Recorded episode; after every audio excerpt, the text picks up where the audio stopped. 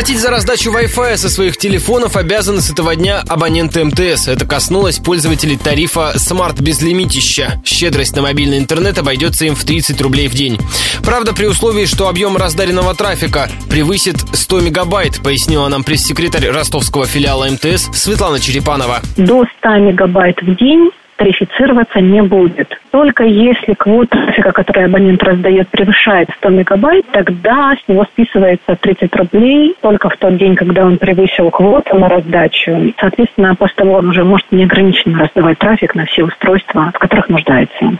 Остальные участники «Большой тройки», Вымпелком и Мегафон, пока сдержанно реагируют на экономический кризис. Конкуренты МТС не собираются в ближайшее время корректировать тарифную политику.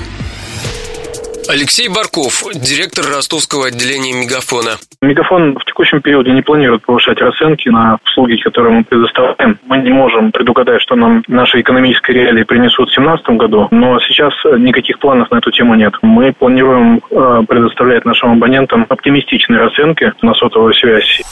Татьяна Атискова, официальный представитель ростовского филиала компании «Вымпелком». В пику того, что кризис набирает обороты, Билайн как держал свою цену, так и держит в ближайшее время. В планах компании нет никакого поднятия цен и удорожания. Кризис – это то время, когда компания может показать свою лояльность для абонента, получить большой кредит доверия. Добавлю, что компания МТС также одной из первых частично вернула внутрисетевой роуминг. С октября пользователи тарифа Smart платят за разговоры между собой 15 в сутки.